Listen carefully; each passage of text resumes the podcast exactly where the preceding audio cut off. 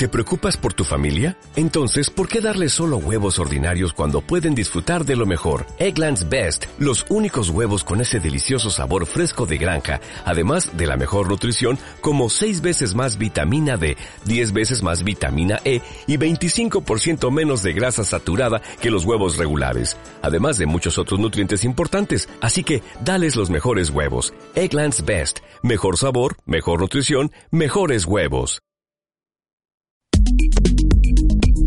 La voz del derecho presenta Foro Penal. Una presentación de La voz del derecho.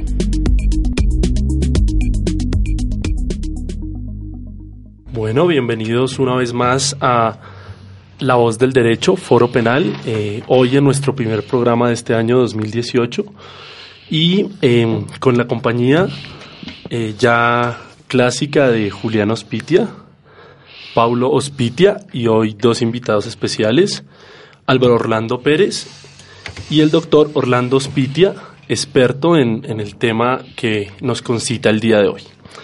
Bueno, los oyentes, eh, vamos a tratar hoy eh, medio ambiente y derecho penal, digamos, eh, un análisis sobre tal vez algunos de los temas más contemporáneos en nuestro saber jurídico.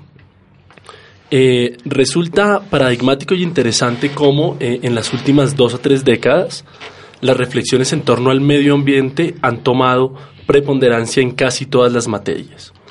Eh, básicamente, pues eso se da porque, particularmente en la materia del derecho, la Constitución de 1991 en nuestro entorno tuvo ese carácter, digamos, los constituyentes le imprimieron ese valor eh, de, un, de la necesidad del medio ambiente como un valor de orden constitucional, a tal punto de que la acción eh, popular casi en su, digamos, en su origen se quiso crear para la protección de ese interés colectivo. Eh, así pues, el Código Penal colombiano, hijo de esa constitución, la Ley 599, tipificó en un título las conductas contra el medio ambiente. Es una protección bastante amplia porque es un tema contemporáneo. Hace cerca de 30 años el profesor Ulrich Beck en un texto fundamental para la ciencia penal, digamos es un texto de sociología pero fundamental para la ciencia penal, comenzó a hablar de la sociedad del riesgo. Y en su momento, eh, estamos hablando digamos de comienzos de la década de los 80, el sociólogo Ulrich Beck eh, planteaba que la sociedad moderna iba a estar imbuida en una serie de problemas de orden eh, eh, social y que esos problemas principalmente iban a estar centrados en un tema que él llamaba el riesgo, es decir, los problemas del futuro son los problemas del riesgo. Y sobre ese punto planteó las siguientes ideas. La primera de ellas es que había una mayor probabilidad de que los riesgos sociales afectaran a la población más pobre. Eh, el segundo, que la producción de esos riesgos masivos, sistemáticos y generalmente irreversibles se iban a ver a corto o mediano plazo. El tercero, es lo que él denominó un efecto boomerang, es decir, que esos riesgos iban de alguna u otra forma a devolverse siempre a las personas que los estaban produciendo. Y eh, un cuarto, que la producción de esos riesgos iba a generar un activismo social, es decir, unos movimientos que se iban a levantar en protesta contra, digamos, o podemos decirlo ya con nombre propio, las empresas o los conglomerados económicos que estarían detrás de esos riesgos. Pero es muy interesante ver cómo el profesor Beck hace 30 años centró su discusión para sostener esta teoría en el tema ambiental. Por ejemplo, hizo un análisis de un evento que había sucedido hace poco tiempo, que es el famoso caso de Bhopal, tal vez uno de los desastres o ecocidios más fuertes eh, de la historia. Y precisamente en el tema de riesgos, el derecho penal eh, eh, de los últimos años, sobre todo el derecho penal de la imputación objetiva, ha venido trayendo eh, enormes réditos. Por lo tanto, el día de hoy vamos a tratar de encontrar esas conexiones entre riesgo, derecho penal y tratar al final de llevar nuestra discusión al punto de la justicia transicional que pues tanto nos ha interesado en este programa. Entonces quiero empezar dando la palabra y agradeciendo eh, por acompañarlos el día de hoy al profesor Orlando Spitia, experto en el tema de medio ambiente, quien hasta hace poco se desempeñó como fiscal en, en este tema. Entonces pues bienvenido y abriendo eh, este programa con la idea de cuál es la relación esencial entre derecho penal medio ambiente y si es, eh, digamos, el derecho penal el idóneo o el llamado a proteger este importante bien jurídico. Mm, bueno, en primer lugar, pues debemos destacar que eh, los recursos naturales y el medio ambiente, la Constitución de 1991 le dio un papel y una importancia preponderante. En primer, eh, de una parte, pues al establecer varias disposiciones relacionadas con esta temática y en segundo lugar, pues también al constituir eh, como un derecho fundamental de la comunidad y de la sociedad el hecho de poder desarrollar su vida en un ambiente sano y saludable. De manera que ese, ese es el preámbulo y el fundamento constitucional que, digamos, le exige al Estado colombiano no solo garantizar esa convivencia en esas condiciones, sino también le exige la protección y, digamos, también la defensa a las condiciones mínimas de convivencia del ser humano dentro de unas situaciones del ecosistema eh, eh, viable.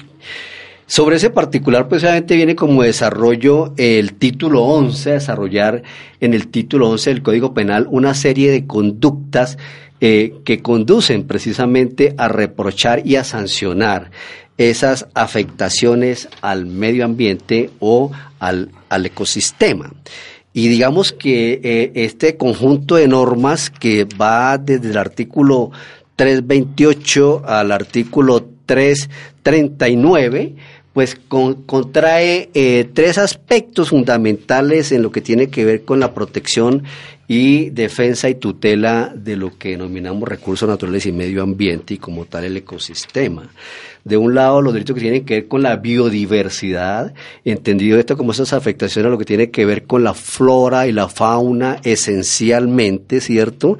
Y refieren precisamente al ilícito aprovechamiento de esos recursos naturales, al manejo ilícito de organismos microbiológicos y elementos genéticamente modificados, al manejo ilícito de especies exóticas, animales o de la fauna, eh, los daños a los recursos naturales integralmente considerados, la experimentación legal con especies y agentes biológicos también y la ilícita actividad de pesca y la caza ilegal como también la invasión de áreas de especial importancia ecológica. Eso, digamos, dentro de una categoría que personalmente considero que hace referencia a la biodiversidad, ¿cierto?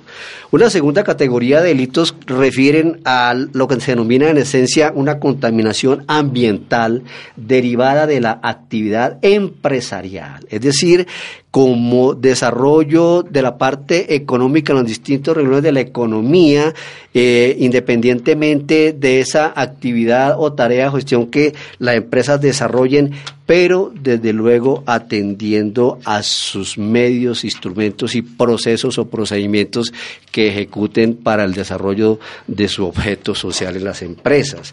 Esta norma hace referencia a la contaminación ambiental propiamente dicha y que, digamos, eh, en, ello, en, ello, digamos, que aluden tanto a los desechos como a los residuos vertientes, etcétera, en, desarrollo de toda su actividad industrial, tanto la contaminación ambiental hídrica como la atmósfera, etcétera, etcétera, los mismos suelos, en fin. Y la otra categoría, la contaminación ambiental por residuos o sólidos peligrosos. Esa, digamos que son esas dos, eh, en principio, eh, fuentes de eh, tutela y protección por parte del derecho penal y la tercera, pues la que está referida específicamente a la explotación minera, ¿cierto? Entonces, que hace, hace referencia precisamente a la contaminación ambiental por la explotación de yacimiento minero e hidrocarburos o también a la explotación ilícita de yacimiento minero y otros materiales.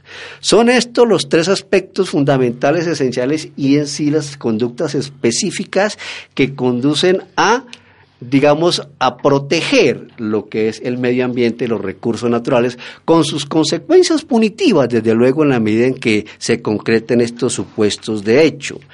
Consecuencias punitivas que, que, corresponden a penas de prisión que van aproximadamente de, de 48 a 12 años de prisión en las distintas modalidades de conductas que hemos mencionado. Y en algunas de ellas pues se acepta la modalidad culposa, es decir, como supongo que la audiencia pues obviamente no todos son abogados, pues implica que esta infracción se da cuando se ha violado o se ha infringido el deber objetivo de cuidado y desde luego eso se traduce en una conducta delictiva contra el medio ambiente por falta de previsión sobre un resultado que era previsible o que confió en poder evitarlo pero no de tomar las medidas adecuadas para esos efectos. Entonces, digamos que en esencia esas son las situaciones que nuestro ordenamiento penal le ha dado o ha manejado en lo que tiene que ver con los recursos naturales y el medio ambiente. Además, se suman otras situaciones de naturaleza administrativa, pero ya nos entremos en, el campo del derecho eh, administrativo sancionatorio, que también, digamos, eh, corresponde a una situación pre o anterior a la situación penal. Claro, por supuesto, eh, el debate en materia penal también se ha extendido un poco al tema del tipo penal, ¿cierto? Eh, unos tipos penales abiertos en la redacción que el legislador ha querido tener en cuenta para los delitos ambientales y que, por supuesto, tienen generalmente un desarrollo de orden administrativo muy importante. En su experiencia, doctor Orlando, ¿usted cómo ha visto o encuentra la legislación de orden administrativa en el sentido que complementa el tipo penal, por ejemplo, en el tema de eh, las autorizaciones que se deben dar en materia de ciertos tipos penales para la explotación minera o de licencias, etcétera, eh, sí va eh, coordinada con los esfuerzos que debe tener un Estado en, procura y en defensa del medio ambiente porque pues usted sabe que eh, las críticas que se hacen, por ejemplo, las agencias encargadas de, de expedir estas licencias, pues las hemos visto de muchos sentidos. Hemos visto, como decía Ulrich Beck, que ante este tema de los peligros y de las afectaciones sociales que genera estas, estas reformas, movimientos sociales, que hoy los vemos particularmente en qué tema, los vemos particularmente en el ejercicio de los mecanismos de participación. Eh, en varios municipios hemos visto consultas populares para prohibir, por ejemplo, temas mineros. Entonces, ¿cómo usted ha podido percibir esa, esas, digamos, esas esas tensiones entre eh, un Estado que tiene una, un impulso minero bastante marcado, sobre todo en este gobierno, y por otro lado, eh, una visión mucho más sostenible del medio ambiente. Eh, importantísimo. Eh, claro, en esto hay que tener en cuenta que todo lo que tiene que ver con los recursos naturales eh, y el medio ambiente, y específicamente los recursos naturales, pues no se puede desconocer que es una fuente, ¿cierto? Una fuente necesaria en la economía y en el desarrollo de la misma humanidad desde el punto de vista de su vida en todos los aspectos esenciales y lo que la naturaleza misma le ofrece al ser humano para garantizar su subsistencia e incluso explotación económica. Pero pues ahí desde luego comienzan a ahogar varios factores que tienen que ver con los extremos de, de, ir, a los máximos de desarrollo económico eh, eh, sin tener en consideración el equilibrio del ecosistema. El otro extremo es sencillamente no permitir por ningún lado pues, la explotación de los recursos naturales porque ellos siempre van a generar un impacto en el ecosistema. Y la posición intermedia que pues hacer ya alusión que incluso es la, la situación o la corriente o la teoría que acoge nuestra constitución en lo que tiene que ver con el aprovechamiento de los recursos naturales, pero dentro de unos parámetros de desarrollo sostenible. Y ese término de desarrollo sostenible es lo que permite la explotación, desde luego, de los recursos naturales y su aprovechamiento, pero dentro de ciertos parámetros. Aprovechamiento económico dentro de ciertos parámetros sin llegar a afectar precisamente o generar un impacto ambiental. De ahí porque hay una normatividad muy amplia en nuestro medio, respaldada de convenciones internacionales que desde luego regulan en uno y otro campo todo lo relacionado. Uno con la minería, otro con la parte forestal y otro con las especies faunicas eh, eh, eh, exóticas y aún no exóticas. Las especies maderables, las áreas o territorios protegidos, parques nacionales, en fin. Y adicionalmente, pues hay toda una infraestructura de autoridades administrativas que digamos, están y concurren a desarrollar esta parte desde ese punto de vista, las corporaciones autónomas regionales, eh, el Ministerio de Minas, el Ministerio de Ambiente, las mismas alcaldías municipales, etcétera, todas precisamente creadas con una función y una, una finalidad específica en torno a lo que tiene que ver con las licencias y permisos para efectos de alguna manera en los distintos aspectos hacer un impacto al, al medio ambiente. De ahí porque desde el punto de vista penal hay un elemento normativo del tipo en casi todos los en todos los en todos estos delitos que es el incumplimiento el que con incumplimiento de la normatividad existente. Entonces ahí en lo que tiene que ver ya el punto específico de la minería hay que partir de una base. La minería hace referencia a una fuente económica de una eh, recurso natural no renovable, ¿cierto?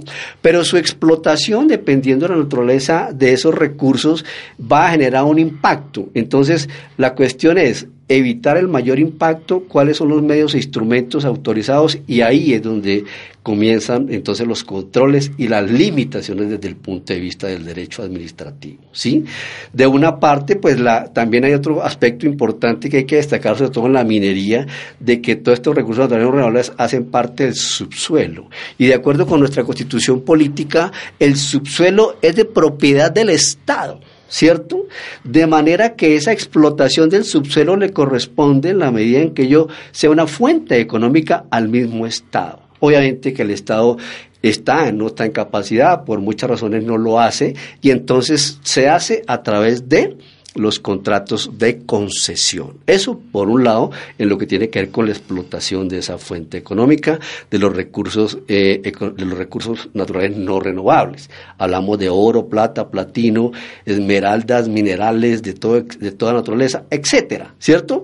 Y a su vez exige, desde el punto de vista administrativo, la autorización. No es, ah, no es solo el contrato de concesión, sino adicionalmente la autorización para de parte de las autoridades ambientales para explotar esos recursos dentro de los términos y los límites establecidos en las mismas normas.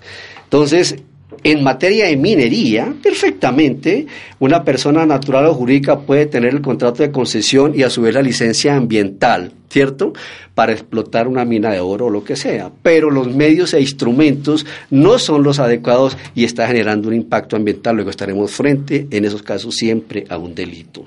Y con mayor razón si no tiene licencia y si no tiene contrato de concesión. Entonces, ese es un punto que, de luego, jurídicamente tiene esa consecuencia. No, no, no, muy bien. Eh, quisiera hacer ahora una pregunta, eh, sobre todo a nuestros abogados defensores, al doctor Orlando, eh, Rolando, qué pena, y al doctor Paulo. en este punto, digamos, una de las grandes críticas que se da a la, digamos, a la formulación de tipos penales en blanco, encontramos que en general la conformación de los tipos penales de los delitos contra el medio ambiente son en blanco, es precisamente eso. Eh, la amplia, digamos, la abultada eh, número de circulares, resoluciones, decretos y otro tipo de normatividades extrapenales que día a día expiden diferentes órganos, muchas veces eh, eh, eh, regulaciones o reglamentaciones que son contradictorias entre ellas mismas y que al encontrarnos frente a tipologías en blanco, que para los que nos, nos estén escuchando y no tengan claridad sobre ese tema, un tipo penal en blanco es aquel que requiere para que se pueda, digamos, configurar la conducta penal desde, desde la parte típica, recurrir a otra norma generalmente de carácter reglamentario o administrativo para completarla.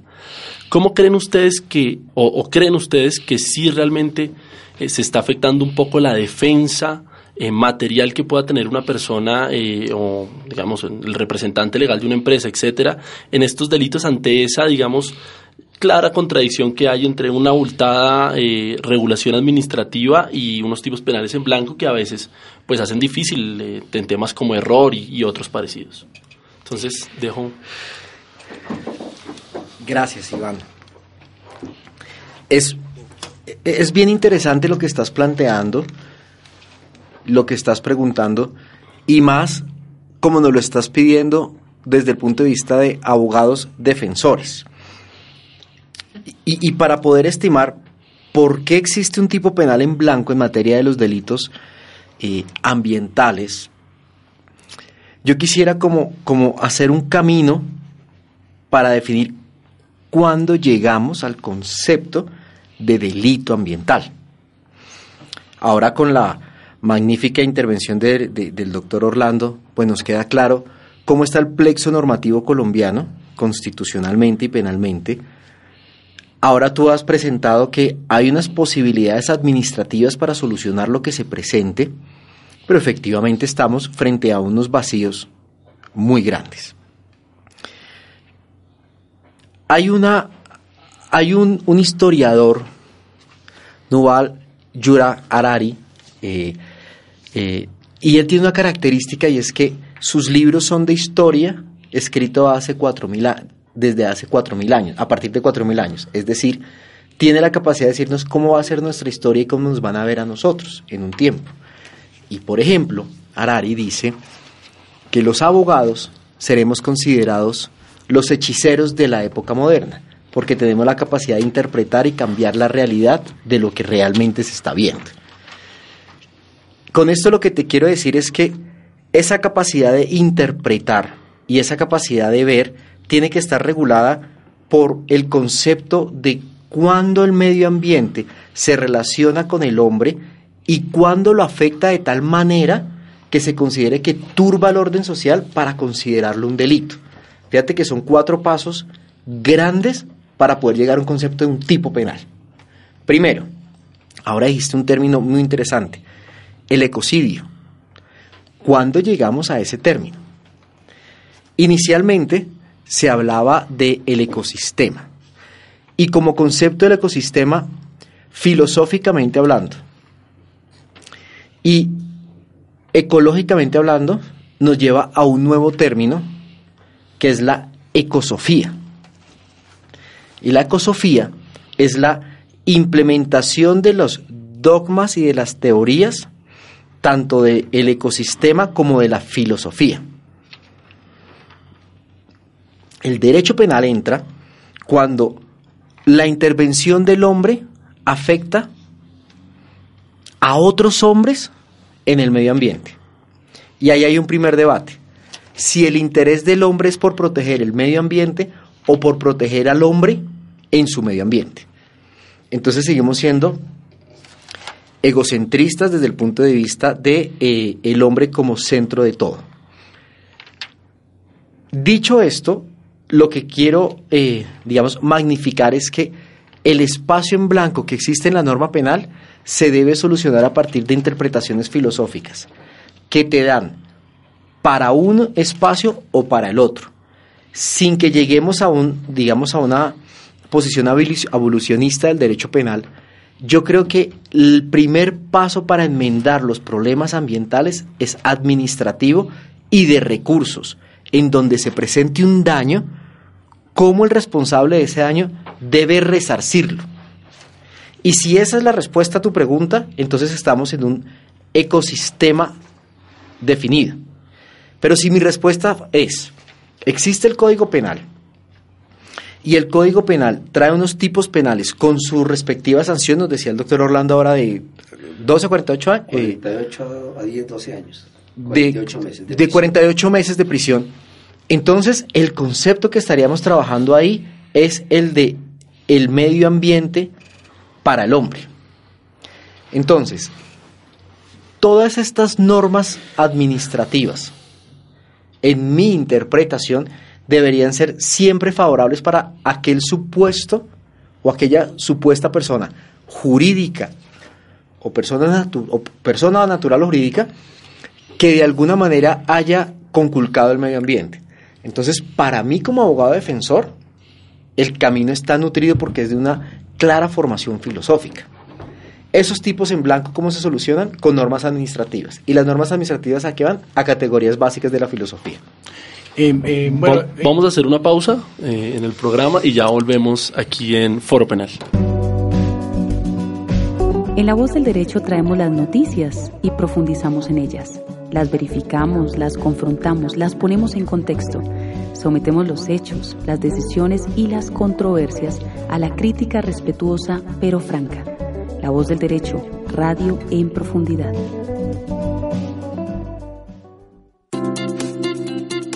La voz del derecho, radio especializada. Llega a todas partes por distintos conductos en la era de la tecnología. Escuche nuestras emisiones en internet www.lavozdelderecho.com, delicast.com, La Voz del Derecho Wonder Radio, La Voz del Derecho, TuneIn, La Voz del Derecho, iBox, La Voz del Derecho. La tecnología puesta al servicio de la cultura, la comunicación y la legalidad. La Voz del Derecho, una radio de temas y propuestas.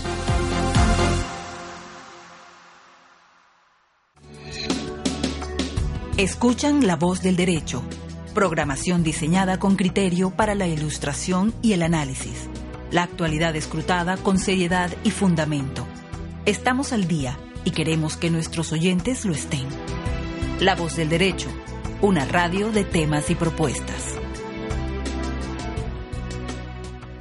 Bueno, volvemos a Foro Penal y la palabra es para el profesor Paulo Spitia. Gracias, Iván. Solo quería, digamos, contestar la, la, la, pregunta que hiciste antes de, de del break y, digamos, eh, sosteniendo la tesis de, del profesor Rolando, eh, desde mi concepto eh, es un poco eh, difícil litigar en estos en, en, en, este en esta clase de delitos en toda vez que el legislador por su libertad de, configuración en, ha establecido ciertos conceptos un poco amplios un, un poco ambiguos tenemos ciertos ingredientes en, normativos que, que claramente estable o nos remiten a, otras normas penales, entonces en eso, otras normas que no, no, no, son de carácter penal.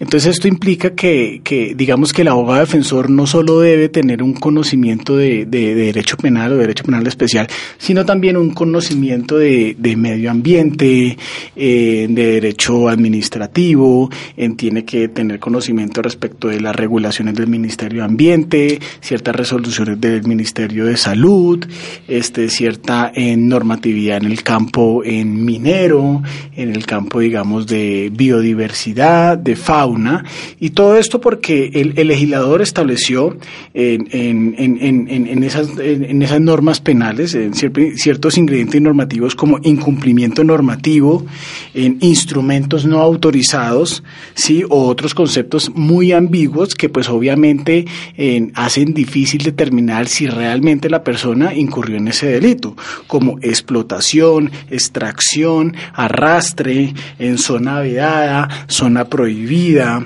en desechos, residuos o que pongan en peligro en la salud humana. Entonces, pues, eh, veo que el tema no es tan fácil desde el punto de vista de la de la, del ejercicio profesional y también, digamos, desde el punto de vista de, la fiscalía, porque si bien es cierto, nos remiten a otras áreas del derecho en donde en, requiere un conocimiento en específico que obviamente no le compete al, al, derecho penal, siempre se va, se va a presentar la, la, discusión si en el caso concreto, en, digamos, se, se, se incurrió en una explotación entonces tenemos que entrar a entender qué entendemos por, por explotación o si, digamos, este, se puso en peligro la salud humana, ¿cierto? Entonces sí me parece un poco, un poco difícil por, por digamos, esa configuración legislativa del, del mismo tipo penal, que si bien es cierto nos remite a otras legislaciones,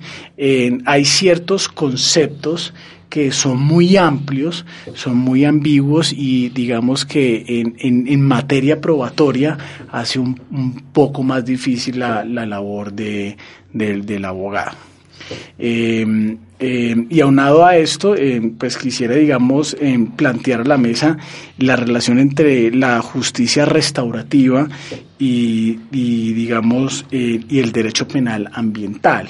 ¿sí? Pues si bien es cierto, en se establece unas penas, se establece unas sanciones por la infracción al bien jurídico, por la infracción a la norma, a la norma penal.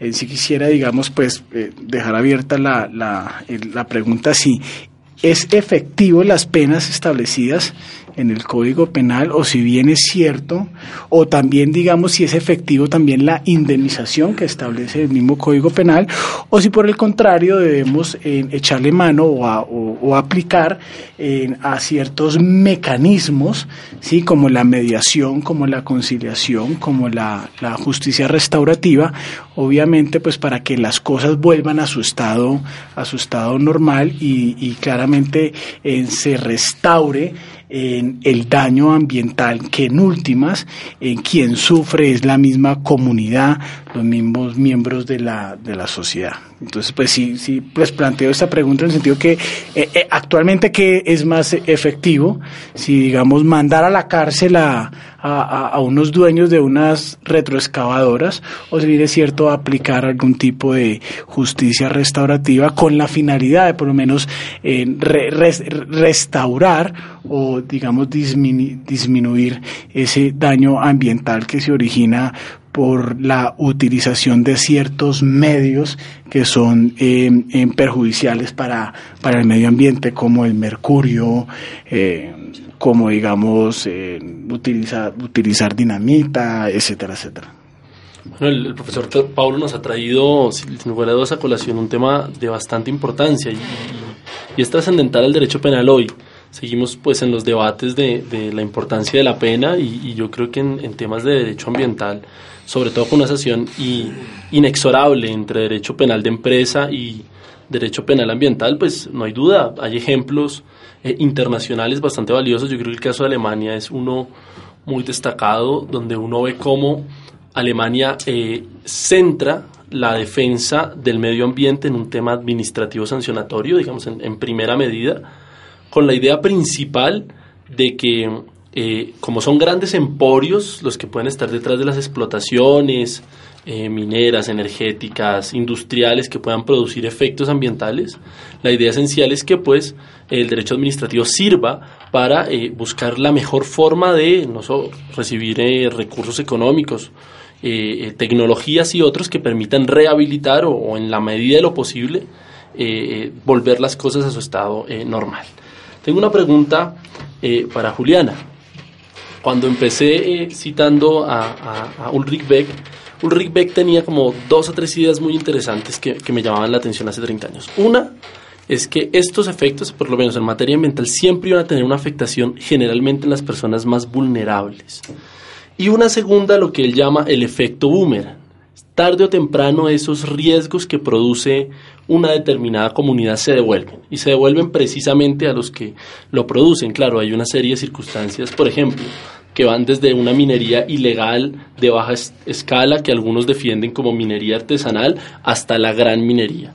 Eh, ¿Tú cómo ves, digamos, desde una perspectiva social, eh, los efectos del medio ambiente eh, a través de estos riesgos permanentes que se dan con la mala explotación de recursos? Sí, Iván, pues cordial saludo a la mesa, eh, un saludo también para la audiencia y creo que lo veníamos hablando ahorita eh, también en la mesa y reflexionando sobre la parte social, el impacto social que pueden tener estas prácticas em, ambientales, ¿no? estos delitos ambientales y que, que creo que también la invitación y la reflexión que, que hemos llevado a cabo pues es, es, ir un poco más allá, ¿no? es a, pensar también más allá de, de, del delito o del acto, qué impacto social tiene esto en, en nuestra vida y ahí también eh, recojo un poco lo que tú mencionas de, de Ulrich Beck, del sociólogo que, que, mencionabas inicialmente, y es que yo sí creo que hablar de medio ambiente es hablar de algo que nos concierne a todos, ¿no? que tal vez no nos lo habíamos pensado desde ese lugar, pero no, eh, no soy abogada y no soy experta en derecho, pero, pero tal vez digamos hay, hay otras eh, modalidades de delitos en donde uno dice, pues esto, esto le atañe a ciertas personas o esto afecta a ciertas personas, el medio ambiente nos está hablando es de una relación que todos tenemos eh, con el espacio vital y, no con, con, la relación que tenemos eh, con el espacio en donde nos desarrollamos. Entonces yo creo que desde ahí nos afecta a todos y debería ser un tema que tendríamos que pensar mejor y que pensar mejor eh, para darnos cuenta que efectivamente, como tú lo mencionas, eh, las afectaciones de estos delitos y de estas em, prácticas que no son supervisadas y que, y que, y que, digamos, no reconocen estándares de autosostenibilidad, eh, generalmente va dirigida hacia las comunidades eh, que han estado marginadas, que han estado excluidas, ¿no? Eh, porque si nos vamos a dar cuenta, pues todo en la ley, todo en el papel suena muy chévere y pues hay como eh, supuestas garantías o no, o, supuestas maneras de verificar que se está haciendo una explotación adecuada o segura, pero, pero también seamos sensatos y sabemos que, por ejemplo, el Chocó es otra cosa, por ejemplo, cuando uno va a campo, cuando uno está en territorio, pues allá hay otra ley, ¿no? Y generalmente em, las comunidades o, también las comunidades que que han estado eh, excluidas son las que tienen el impacto de primera mano, ¿no? Y ahorita, por ejemplo, hablábamos eh, con el doctor Orlando sobre todo el impacto que tiene en la salud de las personas, por ejemplo, el consumo de pescados que están contaminados por mercurio, ¿no? Y pues es pescado que, claro, eventualmente llega acá a Bogotá o llega a, las personas que estamos acá en Bogotá, pero de primera medida, por ejemplo, las poblaciones indígenas o las comunidades afro, por también su cultura y su relación con las vertientes hídricas, son las que están sufriendo el impacto de primera mano eso por un lado. Y también hablábamos anteriormente en, el receso, pues de estas dinámicas y estas em, violencias tal vez silenciadas que se gestan alrededor de, todas las acciones empresariales o industriales eh, en, los territorios, ¿no? De que, de que pueden firmar unas concesiones o unos permisos, pero ya lo que ocurre en territorio en términos de socialmente qué pasa cuando llegan estos empresarios eh, a querer también imponer eh, sus dinámicas, a querer imponer sus, sus roles y sus, y sus poderes, pues nos hablan y, han habido investigaciones y también pues muchas eh, investigaciones sobre el impacto social, por ejemplo, en la vida de las mujeres, en los niños, o que cuando llegan las empresas extractoras o las empresas de hidrocarburos, eh, aumenta las tasas de prostitución, aumenta la violencia sexual, el acoso sexual, eh, los homicidios, ¿no? Entonces creo que es algo para pensarse mejor, ¿no? Es algo que no, que no pasa en un solo lugar de Colombia, es algo que nos está hablando de una de una problemática social y es algo que también me gustaría hacer una relación con pues con, con, la construcción de paz que creo que también hasta ahora se está pensando como desde ahí cómo se puede hacer una construcción de paz teniendo en cuenta también el, lo ambiental o se puede hablar de una construcción de, de paz a, nivel ambiental porque creo que hemos hablado de la construcción de paz tal vez como eh, teniendo otras otras herramientas o hablando como del cese al fuego y de unas garantías y de reparación y de acceso a la verdad y bueno, como de la jurisdicción especial para la paz, pero el ambiente ahí como, como entra también como, como sujeto activo y como pues eh, sujeto que, que nos está constituyendo constantemente a nosotros. Claro, y, y, ahí aparece una relación muy interesante. Miren, en los últimos años hemos visto embestidas interesantes legislativas con la idea de penalizar al pequeño minero, al minero artesanal, si se quiere, digamos, al minero tradicional que durante, digamos, décadas, decenios, en casos de, por ejemplo, indígenas durante mucho tiempo para, digamos, temas manuales han venido explotando el oro, etcétera. Y, y, claro, una, una tendencia muy marcada de utilizar el derecho penal con, digamos, unos embates eh, interesantes contra, eh, contra el, eh, ese pequeño explotador. ¿Y qué pasa con el gran explotador? Porque nos encontramos sin lugar a dudas que, digamos, el derecho penal de, de muchas veces escapa de las grandes esferas eh, de destrucción ambiental y para eso yo creo que nadie mejor que el profesor Orlando para que nos cuente un poco su experiencia desde la Fiscalía en punto a eso. Eh, ¿Cómo usted ve la, la penalización de estos delitos? Eh, ¿Va, digamos, a, a, grandes empresas, grandes emporios, o nos seguimos manteniendo lo que pues es muy general en el derecho penal de nuestros países, es decir, eh, a, criminalizar al, al, pequeño, al mediano y, generalmente lo que decía Sutherland, el de cuello blanco, escapa al derecho penal? Eh, no, en absoluto.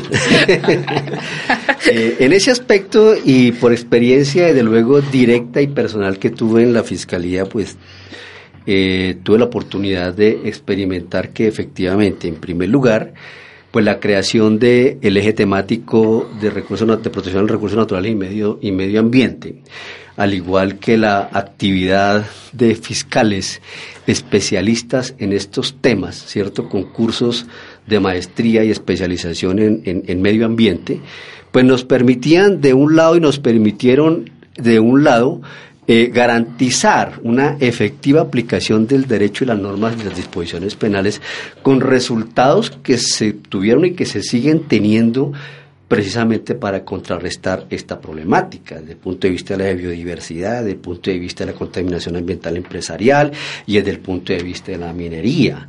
Se, se dieron, eh, se han dado excelentes resultados en relación con la captura, en situaciones de flagrancia, no solo en lo que tiene que ver con las talas de maderas, sino también en, la, eh, en, la, en el tráfico de, de especies animales exóticas, también en la contaminación ambiental empresarial, en las cuales pues yo sé que hay en curso y actuaciones procesales con decisiones ya en, en, frente a empresas de mucho poder, incluso transnacionales.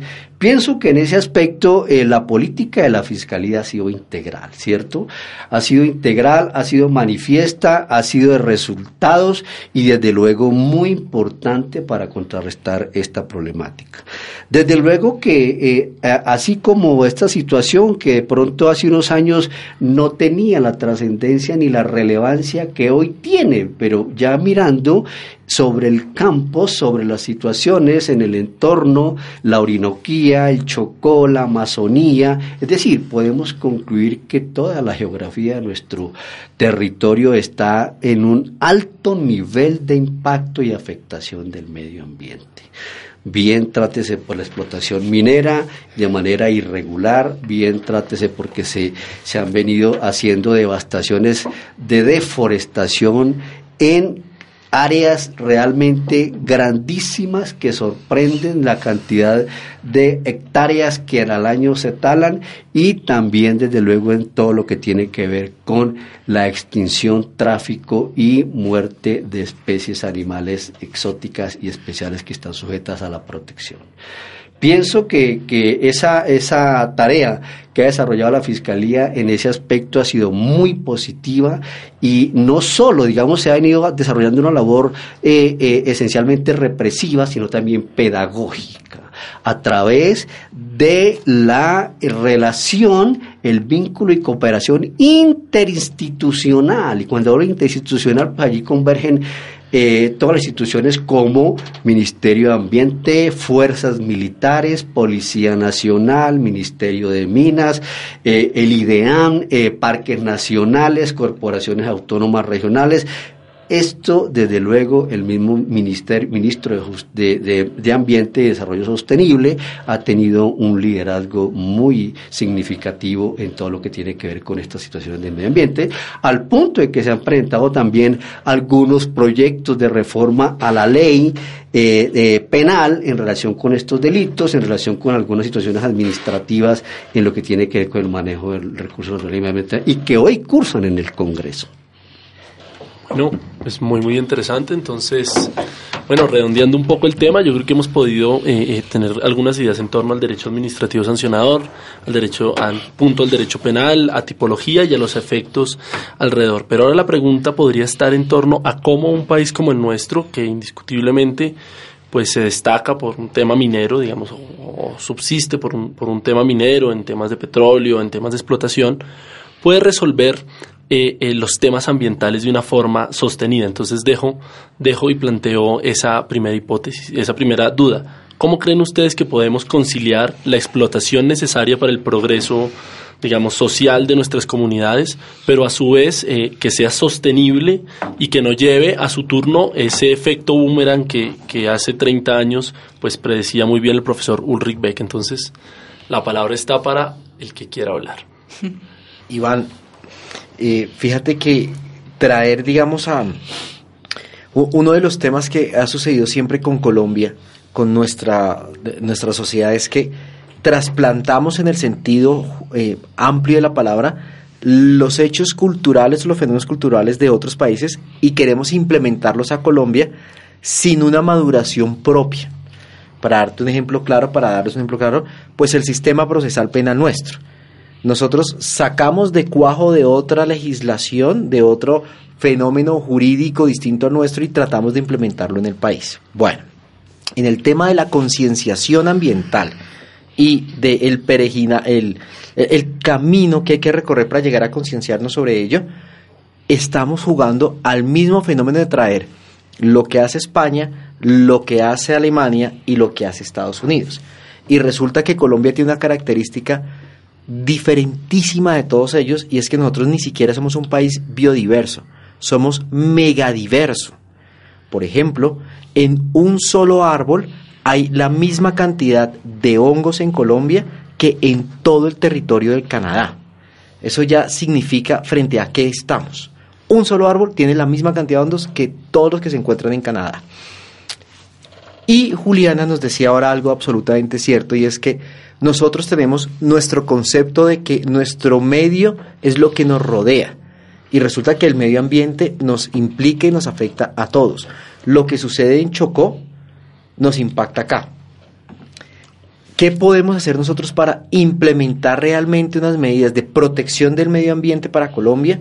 Es concienciarnos de que la afectación es nuestra. ¿Por qué, digamos, el impacto del derecho penal frente a algunos tipos penales lo vemos encima e inmediato? Pues porque es que un homicidio nos mataron a alguien de al lado o, ¿por qué no, a uno mismo? Pero la contaminación ambiental uno dice, no me afectó, no es conmigo. Pero cuando uno empieza, por ejemplo, a darse cuenta que alimenta a su familia con el, eh, el, el, atún contaminado por el mercurio, producto de la explotación que se está dando en el atrato, entonces ya uno empieza a generar una dinámica de conocimiento. Como en toda la vida, yo creo que la semilla es el punto de partida. Hay que educar. Segundo, hay que educar con experiencia, porque cuando uno le enseñan, por ejemplo, que en, en Andrómeda encontraron un nuevo satélite, no, pero es que cuando le dicen, mire, esto está acá en su plato servido afectado, empezamos a sentir lo nuestro. Y tercero, la norma y menos la penal es la solución para los problemas de la sociedad. La solución para los problemas de la sociedad es educación. Cuando seamos conscientes de lo que Juliana dijo acá, de lo que el doctor Ospitia dijo y lo que Pablo diga, que el medio ambiente nos afecta a todos y es de todos, vamos a dar el primer paso para generar esa dinámica que estás proponiendo, de cómo crear una cultura colombiana con soluciones reales. Bueno, vamos a una pausa y ya volvemos al último segmento aquí en Foro Penal.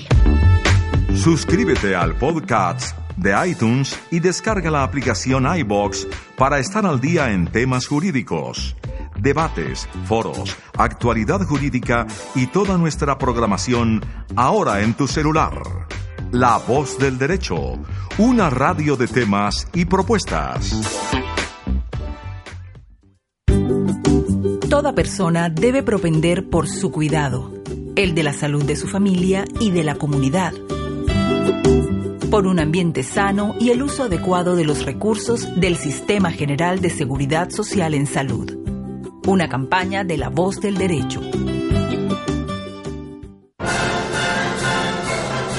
Esta es La Voz del Derecho, la única radio especializada en temas jurídicos. Informamos, debatimos y dialogamos sobre los hechos relevantes en las distintas disciplinas. La Voz del Derecho una radio de temas y propuestas.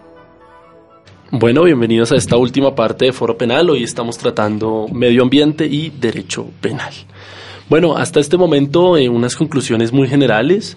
Sin lugar a dudas, la primera idea que nos ha quedado el día de hoy es que el derecho penal de hoy es un derecho penal nuevo. No es el derecho penal que tal vez pensaron nuestros abuelos cuando estudiaban el hurto o cuando estudiaban el homicidio. Hoy en día los problemas que atañen al derecho penal son mucho más amplios. Tenemos todo el tema de riesgos, eh, riesgos que como nos decía Beck son amplios, son sistemáticos, son masivos, son irreversibles y lo más interesante, muchas veces no se ven a corto plazo. Es decir, hoy puede ser que todos tengamos agua, que todos veamos verde cuando vamos a la sabana de Bogotá, etcétera, pero no sabemos en pocos años, tal vez más cerca de lo que imaginemos, el impacto que va a tener eh, en nuestras vidas y en las vidas de, pues nuestros descendientes esto.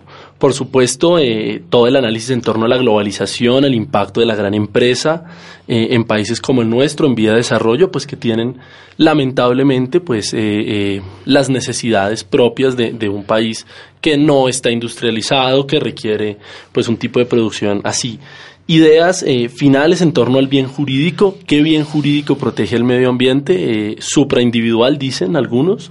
Yo creo, eh, es una postura personal, que vamos hacia una nueva construcción de una nueva idea de bien jurídico que no está en los viejos manuales de derecho penal, es el bien jurídico prospectivo el bien jurídico del futuro, es decir, aquel bien jurídico que hoy está tratando de proteger los bienes del futuro Creo que es una idea interesante y que tiene que ver además con una categoría del derecho penal que ojalá algún día tengamos la oportunidad de tratar en este programa que se llama el delito, el, delito cumulativo, es decir, aquellas pequeñas afectaciones, digamos, que parecieran no importantes a, cierto bien, pero que en masa, en cantidad, tienen unos estragos enormes. Entonces eso me permite esa última idea del delito cumulativo me permite abrir la discusión para que concluyamos y pensemos entonces cómo cada uno de nosotros aporta para un mejor medio ambiente, no solamente desde lo penal, en general, como ciudadanos, como personas integrantes de, esta sociedad civil, de este país, qué hacemos cada uno de nosotros para que el medio ambiente pues se conserve y para que en el futuro, en perspectiva, pues tengamos o, los que estén después de nosotros puedan disfrutar este maravilloso país y estos maravillosos recursos que todos tenemos. Entonces, para concluir a todos, invito al profesor Paulo. Bueno, gracias. Eh, sin lugar a dudas, este, este, este tema es de, suma importancia. En, creo yo que no solo debemos tipificar cualquier en conducta que atente gravemente el bien jurídico del del medio ambiente, sino que también debemos aplicar en, en, ciertos mecanismos que de una u, otra forma no busquen, digamos, en sancionar o de alguna u, otra forma castigar en cualquier transgresión de la norma penal, sino que busque en, en educar y prevenir en cualquier acción tendiente o que genere, genere algún tipo de daño ambiental. Creo yo que la educación en, en, juega un papel fundamental en el entendido que no, no solo nos debemos centrar en frente a la criminalidad ambiental, en minería ilegal, en caza ilegal, etcétera, sino que también debemos en centrarnos en cómo podemos evitar que la misma sociedad, digamos que los mismos en seres humanos, en, en de una u otra forma en e, eviten contribuir en, diariamente a, cualquier tipo de contaminación, ¿cierto? Entonces, en, si todas las personas pues arrojan un papel, obviamente en alguna medida pues va, a haber algún tipo de contaminación, algún tipo de daño ambiental. si digamos todas las personas de, de, de una u otra forma empiezan a utilizar ciertos eh, elementos, ciertos residuos, ciertos, en ciertas sustancias que no son de, eh, digamos, de recibo en el medio ambiente, entonces, ¿cómo podemos evitar eso? Sí, creo yo que no solo es echarle mano al, derecho penal y, digamos, en, ir en contra de ciertas bandas que ya se están dedicando o ya se han venido dedicando a la, a la minería ilegal o no es solo, digamos, en el aumento de las penas o la creación de nuevos en tipos penales, porque de mi concepto no hay una política criminal ambiental efectiva, ¿sí? sino que también debemos concientizar que cada uno de nosotros eh, tiene un rol fundamental con el medio ambiente y que debemos en comprometernos. Y, y, y, otra cosa que, digamos, en, quisiera en resaltar es que eh, se debe empezar a innovar en el entendido que lo importante no es una em, indemnización integral en respecto al daño ambiental cometido, ¿sí? ¿En ¿Qué sacamos si el, el, el, procesado de una u otra forma en, indemniza en equivalente en, en, gramos oro lo, lo, lo, explotado, lo extraído de la, del yacimiento minero? en pero pues obviamente el daño ambiental que hay. Entonces eh, creo yo que se debe aplicar eh, algún tipo de mecanismo de justicia restaurativa, ¿cierto? Para que no, no, no solo, digamos, no busque ese tipo de indemnización en materia pecuniaria, sino que busque restablecer o que, digamos, las cosas vuelvan a, a, a, su cauce como estaban, como estaban anteriormente y, y que, digamos, de una u otra forma mm, disminuir ese, ese daño ambiental y toda vez pues ya con la aplicación de la JEP entonces en, en aras de, de, digamos de desarrollar esa discusión si la minería ilegal puede entrar o no. Entonces creo que es muy importante esa, esa aplicación de los mecanismos de justicia restaurativa en donde también pueden en, participar la víctima el victimario y la comunidad porque en últimas la víctima en estos tipos de delitos es el mismo pues es, es, es, es la sociedad es, es, es la comunidad. Profesor Orlando Spitia eh, muchas gracias. Eh, efectivamente, pues no se puede desconocer eh, que la protección de los recursos naturales y al medio ambiente y obviamente a todo el ecosistema pues es, es una parte esencial del ser humano y de la naturaleza en sí. Al fin y al cabo pues es la que fija las condiciones de existencia de la misma, del mismo ser humano y de todas las especies. De tal manera que que es importantísimo su protección, su tutela y su defensa, que es la que pregona eh, al unísono pues la comunidad internacional, al extremo o al punto, por no decir al extremo, de que muchos doctrinantes e incluso institucionales también Muchos estados pregonan porque se eleve a la categoría de crimen internacional este tipo de conductas cuando precisamente corresponden a graves afectaciones al, al, medio ambiente. De manera que la parte de represión es importante porque mientras no haya conciencia social y ciudadana de lo que significa proteger el entorno, que es lo que constituye la esencia, la vitalidad y obviamente la existencia, pues obviamente hay que hacer uso de ciertos instrumentos que son necesariamente coercitivos. Ahora, pues la, toda regla eh, eh, en extremo es viciosa.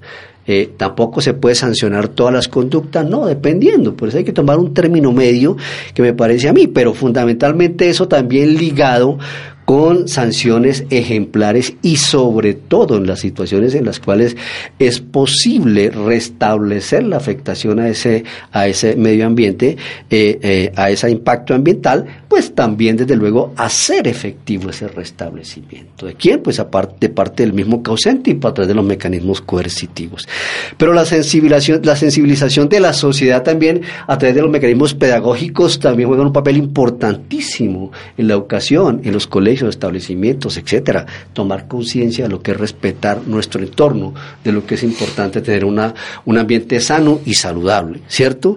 Y también, desde luego, eh, la reparación y los mecanismos de explotación, porque obviamente atendiendo a que al fin y al cabo los recursos naturales son un medio también que constituyen eh, la supervivencia de la especie humana y de muchas especies, pues de alguna manera tendría que constituir como un recurso económico, ¿cierto?, de aprovechamiento. Pero ese aprovechamiento tiene que desarrollarse, hacerse dentro de ciertos límites y utilizando los medios adecuados en la medida en que no se genere el impacto ambiental y si se genera algún impacto ambiental sea mínimo y reparable. Entonces, no es lo mismo explotar el oro con retroexcavadora, lo cual está prohibido, que hacerlo a través del barqueo o a través de instrumentos o mecanismos artesanales. Yo creo que ese es el ejemplo que de luego eh, eh, eh, tendría que ponerse en esas situaciones. Y hay otras situaciones que de luego por ningún motivo son permitidas, pero de luego se manejan con algunos controles, como son las especies, desde luego endémicas o incluso especies exóticas que están en vía de extinción, al menos mientras se logra el equilibrio, mantener esa, mantener esa, esa protección y esa garantía de que se conserven. Y eso mismo con las especies maderables. Ese es el punto central. Muchas gracias, profesor. Ahora de Orlando a Rolando. Gracias, Iván. Eh, aunque te corresponde ahora con las conclusiones recoger lo que todos digamos, eh, sí quiero ver lo que dijo el doctor Pablo y lo que dijo el doctor Ospitia, efectivamente todas las medidas que nosotros tomemos para la protección real y material del medio ambiente son necesarias. Lo que decía el doctor Pablo de todo el conglomerado de medidas que hay que tomar para concienciar a la población o definitivamente lo punitivo, el derecho penal, el derecho administrativo, debe tener una línea de protección hacia el medio ambiente. Y eh, mi, aporte y mi conclusión siempre va a estar enfocada hacia la educación, hacia la formación. Cuando uno empieza a buscar dónde encuentra la mayor sabiduría relacionada con el tema del medio ambiente y su protección, hay una casualidad muy interesante y es que se encuentra o en el Yurupari, la literatura de nuestros aborígenes, o mucho de la literatura de lo que hoy es el digamos, el, gobierno estadounidense, hablando de Norteamérica, con sus tribus o aborígenes autóctonas. Y me permito leer una de un proverbio Sioux sobre la protección del medio ambiente. Dice, cuando la sangre de tus venas retorne al mar y el polvo en tus huesos vuelva al suelo, quizás recuerdes que esta tierra no te pertenece a ti, sino que tú perteneces a esta tierra. Eso recogiendo lo que decía Juliana el medio ambiente nos afecta a todos y todo lo que allí suceda. Y cierro eh, con un proverbio indio que todos conocemos y que lo tengo siempre como norte en mi vida. La tierra no es una herencia de nuestros padres, sino un préstamo de nuestros hijos. Muchas gracias, siempre las oportunas reflexiones. Profesor, ahora Juliana, cuéntanos. Sí, yo quería también cerrar eh, eh, resonando mucho con lo que mencionaba Álvaro, Álvaro Rolando, eh, no Rolando, y es em, también hablar de la relación con el otro, ¿no? Que el medio ambiente nos habla sobre, sobre toda la relación que tenemos con los otros y, y, es una invitación también a pensar cómo nos relacionamos eh, con ese otro, ¿no? Ese, ese otro medio ambiente, ¿no? Que generalmente creemos que tenemos una relación de poder o que, o que, o que, o que estamos por encima de, de, de él y no sé si es él, ¿no? Pero del medio ambiente eh, y, que, y que podemos eh, violentarlo, que podemos eh, extraerlo, que podemos maltratarlo, ¿no? sin que digamos que es un, como un contenedor que simplemente uno va y extrae o uno va y, y hace acciones sin que haya una retroalimentación o un feedback, ¿no? Entonces creo que lo que lo que mencionaba eh, Rolando era muy importante, ¿no? Que tal vez muchas comunidades indígenas desde sus cosmovisiones nos enseñan que la relación con el medio ambiente es esencial, eh, es reconocernos también parte de un todo y es sobre todo desde un profundo respeto, eh, en donde no hay una jerarquía como nos quisieron hacer creer, en donde nosotros estábamos por encima de la tierra. No, bueno, gran, grandes conclusiones. muchas gracias a todos por estar aquí, a nuestros oyentes. Eh, nos veremos en otra oportunidad en este espacio para reflexionar sobre el derecho y el derecho penal. En una próxima ocasión, hasta luego. La voz del derecho presentó Foro Penal. Una presentación de La voz del derecho.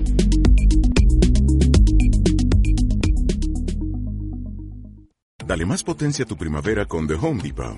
Obtén una potencia similar a la de la gasolina para podar, recortar y soplar con el sistema OnePlus de 18 voltios de Ryobi desde solo 89 dólares. Potencia para podar un tercio de un acre con una carga. Potencia para recortar el césped que dura hasta dos horas. Y fuerza de soplado de 110 millas por hora. Todo con una batería intercambiable. Llévate el sistema inalámbrico OnePlus de 18 voltios de Ryobi. Solo en The Home Depot. Haces más. Logras más.